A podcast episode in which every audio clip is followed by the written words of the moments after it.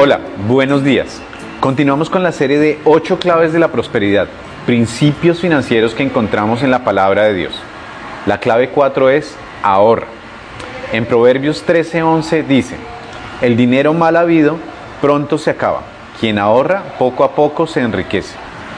Este proverbio me recuerda a esa fábula de la liebre y la tortuga. Hay un duelo entre la liebre, famosa por su agilidad y velocidad, y la tortuga, conocida por su lentitud y parsimonia.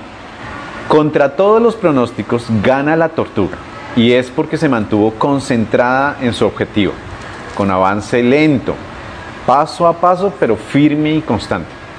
Al contrario, la liebre, acostumbrada a ganar y hacerlo todo rápido, se confió, se distrajo, y cuando volvió a la competencia ya era muy tarde.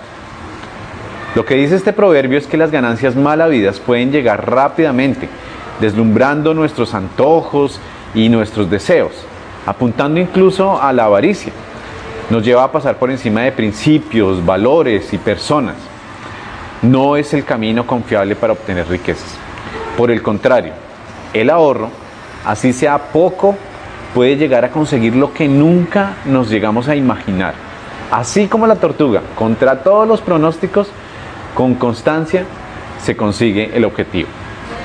El ahorro es la clave de la prosperidad que nos permite descansar, que Dios es nuestro proveedor, que somos administradores de los recursos que Él nos delega y que nos enseña a ser fieles y constantes, también previsivos, porque cuando ahorramos también estamos siendo prudentes si llega algún imprevisto o un gasto inesperado.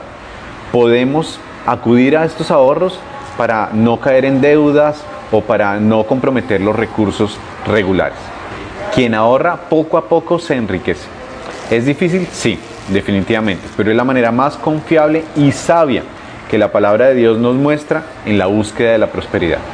Que podamos generar hábitos de ahorros, así con un marranito o con un cajón especial, que podamos también destinar un ítem en el presupuesto familiar y que poco a poco, así como la tortuga, podamos alcanzar metas que ni nos imaginamos.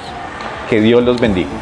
Disfruta de más reflexiones en nuestro canal de YouTube. Suscríbete y activa la campanita de notificaciones.